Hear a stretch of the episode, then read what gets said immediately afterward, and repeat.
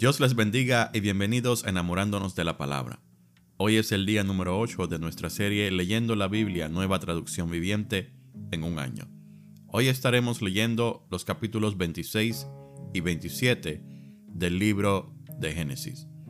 La palabra de Dios se lee en el nombre del Padre, del Hijo y del Espíritu Santo. Amén. Génesis capítulo 26. Isaac engaña a Abimelech. Un hambre terrible azotó la tierra, como había ocurrido antes en tiempos de Abraham. Así que Isaac se trasladó a Gerar, donde vivía Abimelech, rey de los filisteos. El Señor se le apareció a Isaac y le dijo, No desciendas a Egipto, sino haz lo que yo te digo. Vive aquí como extranjero en esta tierra, y yo estaré contigo y te bendeciré. Yo con estas palabras confirmo que te daré todas estas tierras a ti y a tu descendencia, tal como le prometí solemnemente a Abraham tu padre. Haré que tus descendientes sean tan numerosos como las estrellas de los cielos, y les daré todas estas tierras. Y mediante tu descendencia, todas las naciones de la tierra serán bendecidas. Yo haré esto porque Abraham me escuchó y obedeció todos mis requisitos, mandatos, decretos e instrucciones. Entonces Isaac se quedó en Gerar. Cuando los hombres que vivían allí le preguntaron a Isaac acerca de Rebeca, su esposa, él dijo, es mi hermana. Tenía temor de decir, ella es mi esposa, porque pensó, me matarán para conseguirla, pues es muy hermosa. Pero tiempo después, Abimelech, rey de los filisteos, miró por la ventana y vio a Isaac acariciando a Rebeca. Al instante, Abimelech mandó llamar a Isaac y exclamó, Es evidente que ella es tu esposa. ¿Por qué dijiste, es mi hermana? Porque tuve temor de que alguien me matara para quitármela, contestó Isaac. ¿Cómo pudiste hacernos semejante cosa? exclamó Abimelech. Uno de mis hombres bien podría haber tomado a tu esposa para dormir con ella, y tú nos habrías hecho culpables de un gran pecado. Entonces Abimelech dio esta orden a todo el pueblo. Cualquiera que toque a este hombre o a su esposa será ejecutado. Conflicto por los derechos del agua. Cuando Isaac sembró sus cultivos ese año, cosechó cien veces más grano del que había plantado, porque el Señor lo bendijo. Se hizo muy rico y su riqueza siguió aumentando. Adquirió tantos rebaños de ovejas y de cabras, manadas de ganado y siervos, que los filisteos comenzaron a tenerle envidia Así que los filisteos taparon con tierra todos los pozos de Isaac.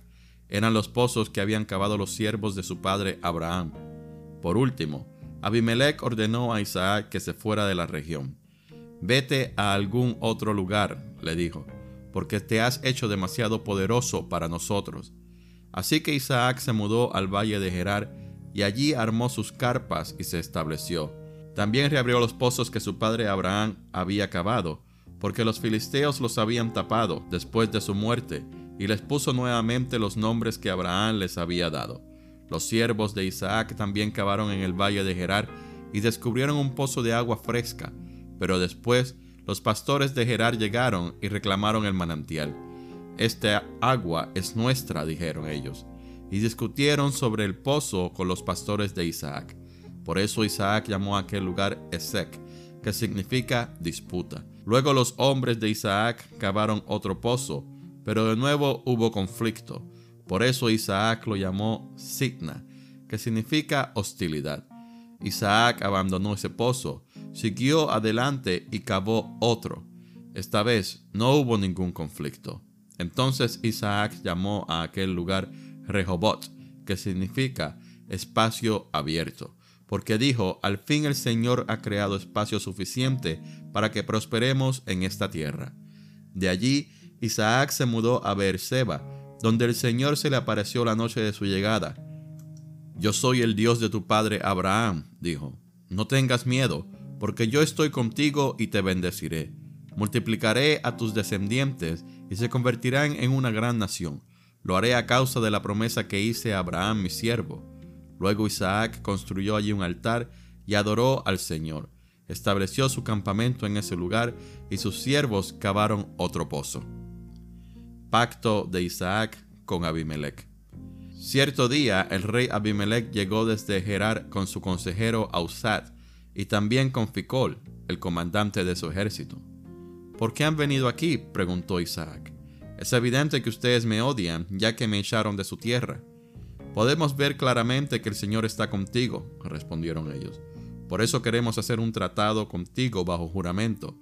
Jura que no nos harás daño, ya que nosotros nunca te hemos causado problemas a ti. Siempre te hemos tratado bien y te despedimos en paz. Y mira ahora cómo el Señor te ha bendecido. Entonces Isaac preparó un banquete para celebrar el tratado, y comieron y bebieron juntos. Temprano a la mañana siguiente, cada uno hizo el solemne juramento de no interferir con el otro. Luego Isaac los envió de regreso a su tierra, y ellos se fueron en paz. Ese mismo día, los siervos de Isaac llegaron y le contaron acerca de un nuevo pozo que habían cavado. Hemos encontrado agua, exclamaron ellos. Por eso Isaac llamó al pozo Seba. Hasta el día de hoy, la ciudad que surgió allí se llama Beerseba, que significa pozo del juramento. Cuando Esaú tenía 40 años, se casó con dos mujeres hititas, Judith, hija de Beri, y Basemat, hija de Elón pero las esposas de Esaú amargaron la vida de Isaac y Rebeca. Capítulo 27 Jacob roba la bendición de Esaú. Cierto día, cuando Isaac ya era viejo y se estaba quedando ciego, llamó a Esaú su hijo mayor y le dijo, Hijo mío. Sí, padre, respondió Esaú. Yo ya soy un hombre viejo, dijo Isaac, y no sé cuándo moriré. Toma tu arco y una aljaba llena de flechas y sal al campo abierto a cazar un animal para mí. Prepara mi comida preferida y tráemela aquí para que la coma. Entonces pronunciaré la bendición que te pertenece a ti, mi primer hijo varón, antes de que yo muera. Rebeca oyó lo que Isaac le había dicho a su hijo Esaú. Entonces, cuando Esaú salió a cazar un animal, ella le dijo a su hijo Jacob, escucha, oí a tu padre decirle a Esaú, caza un animal y prepárame una comida deliciosa. Entonces te bendeciré en presencia del Señor antes de morir. Ahora, hijo mío, escúchame. Haz exactamente lo que yo te diga. Vete a los rebaños y tráeme dos de los mejores cabritos. Con ellos prepararé el plato favorito de tu padre. Después lleva la comida a tu padre para que se la coma y te bendiga antes de morir. Pero mira, respondió Jacob a, Rebeca, mi hermana Esaú es muy velludo, en cambio mi piel es suave. Y si mi padre me toca, entonces se dará cuenta de que intento engañarlo y en lugar de bendecirme, me maldecirá. Pero su madre respondió, entonces que la maldición caiga sobre mí, hijo mío. Tú simplemente haz lo que te digo, sal y tráeme los cabritos. Así que Jacob salió y consiguió los cabritos para su madre. Rebeca preparó con ellos un plato delicioso, tal como le gustaba a Isaac. Después tomó las ropas favoritas de Esaú, que estaban allí en casa, y se las dio a su hijo menor Jacob. Con la piel de los cabritos, ella le cubrió los brazos y la parte del cuello donde él no tenía vello. Luego le entregó a Jacob el plato delicioso y el pan recién hornado. Entonces Jacob llevó la comida a su padre. Padre, dijo. Sí, hijo mío, respondió Isaac. ¿Quién eres, Esaú oh Jacob, soy Esaú, tu hijo mayor, contestó Jacob. Hice tal como me pediste, aquí está lo que casé. Ahora levántate y come, para que puedas darme tu bendición. ¿Cómo es que encontraste la presa tan pronto, hijo mío? El Señor tu Dios la puso en mi camino, contestó Jacob. Entonces Isaac le dijo a Jacob, acércate para que pueda tocarte y asegurarme de que de verdad eres Esaú entonces Jacob se acercó a su padre, e Isaac lo tocó. La voz es la de Jacob, pero las manos son las de Esaú, dijo Isaac. Sin embargo, no reconoció a Jacob porque cuando tocó las manos de Jacob estaban velludas como las de Esaú. Así que Isaac se preparó para bendecir a Jacob. ¿De verdad eres mi hijo Esaú? preguntó. Sí, lo soy, contestó Jacob. Entonces Isaac dijo, Ahora, hijo mío, tráeme lo que cazaste. Primero comeré y después te daré mi bendición. Entonces Jacob llevó la comida a su padre, e Isaac la comió. También bebió el vino que Jacob le sirvió. Luego Isaac le dijo a Jacob, acércate un poco más y dame un beso, hijo mío. Así que Jacob se le acercó y le dio un beso. Entonces Isaac, al sentir el olor de la ropa, finalmente se convenció y bendijo a su hijo diciendo, Ah, el olor de mi hijo es como el olor del campo que el Señor ha bendecido, del rocío de los cielos y la riqueza de la tierra, que Dios te conceda siempre abundantes cosechas de grano y vino nuevo en cantidad, que muchas naciones sean tus servidoras y se inclinen ante ti, que seas el amo de tus hermanos y que los hijos de tu madre se inclinen ante ti. Todos los que te maldigan serán malditos, y todos los que te bendigan serán bendecidos. En cuanto Isaac terminó de bendecir a Jacob y casi antes de que Jacob saliera de la presencia de su padre, Esaú regresó de cazar, preparó una comida deliciosa y se la llevó a su padre.